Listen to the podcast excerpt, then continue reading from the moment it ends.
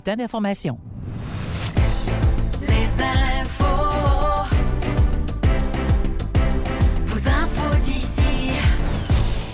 Bien le bonjour à vous tous. Euh, Merci, euh, chers auditeurs, d'être là encore ce matin. Ce vendredi 1er mars, euh, à l'approche de la semaine de relâche, dans quelques heures, il y a des gens qui vont pouvoir relâcher, mettre de côté le travail, mettre de côté l'école, parce que beaucoup de parents, Aline, qui euh, prennent congé pendant cette semaine-là pour faire quoi? Plein d'activités, peut-être aller en voyage. On leur souhaite de bons moments en famille. Tout à fait. Aline, on va commencer avec euh, la municipalité de Denôme qui sera bientôt en élection partielle. Oui, deux conseillères de Denolm, Pascal Sophie Bélanger et Paulette Lemieux, ont récemment démissionné de leur poste pour des raisons de maladie ou des raisons personnelles. Denolm compte organiser des élections partielles le 14 avril afin de combler les sièges 5 et 6 du conseil municipal, comme l'explique le maire Gaëtan Guindon. Déjà, compte que Mme Lemieux n'était pas là depuis un bon bout de temps, euh, ça va nous permettre d'avoir du sang neuf, euh, d'avoir de nouvelles idées et de faciliter aussi euh, le maintien du quorum lors de nos assemblées de conseil.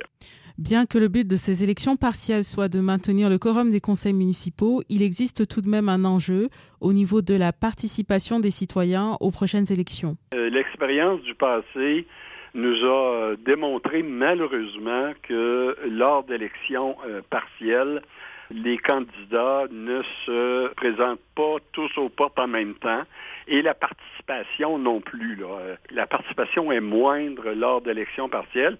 On espère que cette année, ça sera différent. Le maire de Denolm espère également que des femmes seront candidates aux élections municipales. On n'a pas beaucoup d'emprise sur cette euh, volonté-là euh, du Conseil. Euh, on espère qu'il y aura des femmes qui décideront de se présenter pour les élections du 14 avril. Les citoyens sont invités à se présenter en personne au bureau de la municipalité entre le 1er et le 15 mars afin de déposer leur candidature. Une élection par anticipation est prévue le 7 avril. Parlons du pont couvert de Grand Remous maintenant, fermé aux piétons. Euh, fermé aux automobilistes depuis près d'un an pour des raisons de sécurité, le pont couvert Savoyard à Grand Remous est maintenant interdit d'accès aux piétons. La fermeture du pont est donc complète, ce qui a provoqué de vives réactions sur les réseaux sociaux, avec une quarantaine de commentaires et plus d'une dizaine de partages.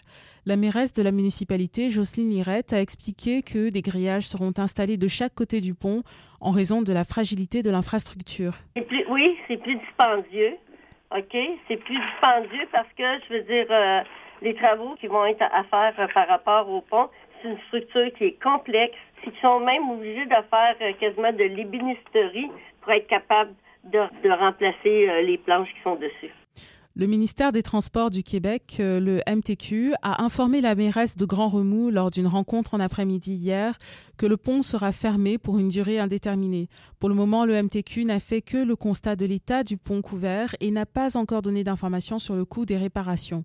Jocelyne Lirette dit avoir été informée que les travaux seront faits de manière différente puisqu'il s'agit aussi d'un monument patrimonial. Ben écoutez, je trouve ça dommage, très dommage que ce pont-là soit brisé, qu'on ait besoin de réparation.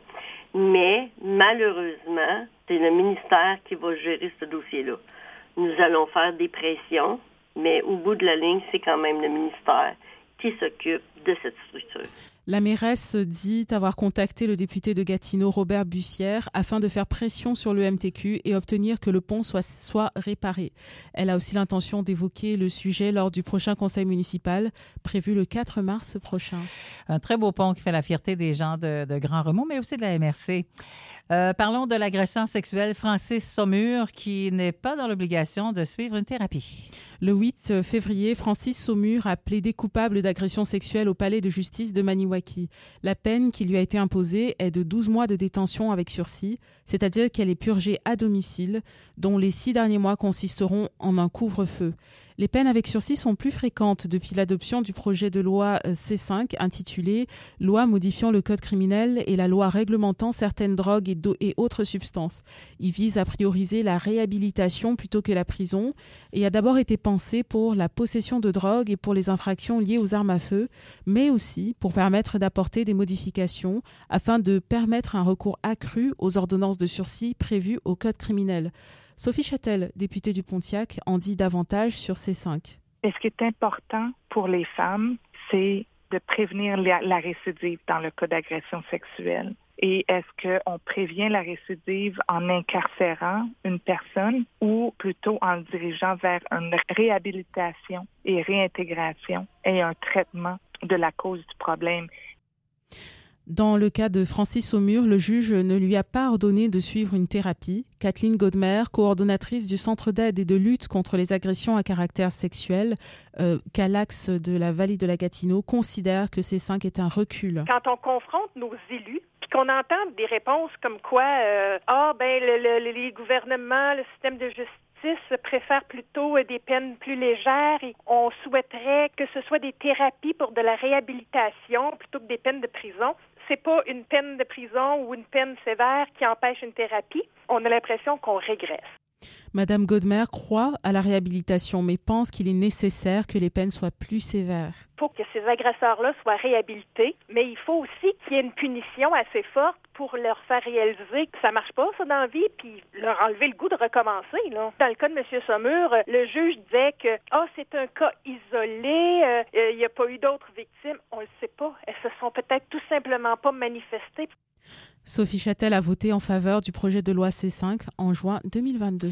Parfait. Merci beaucoup, Aline. Merci. On va bien sûr travailler sur le prochain bulletin 10 heures, mais entre-temps, on va se rencontrer pour parler justement des manchettes de ce bulletin-là. À tout à l'heure. Merci.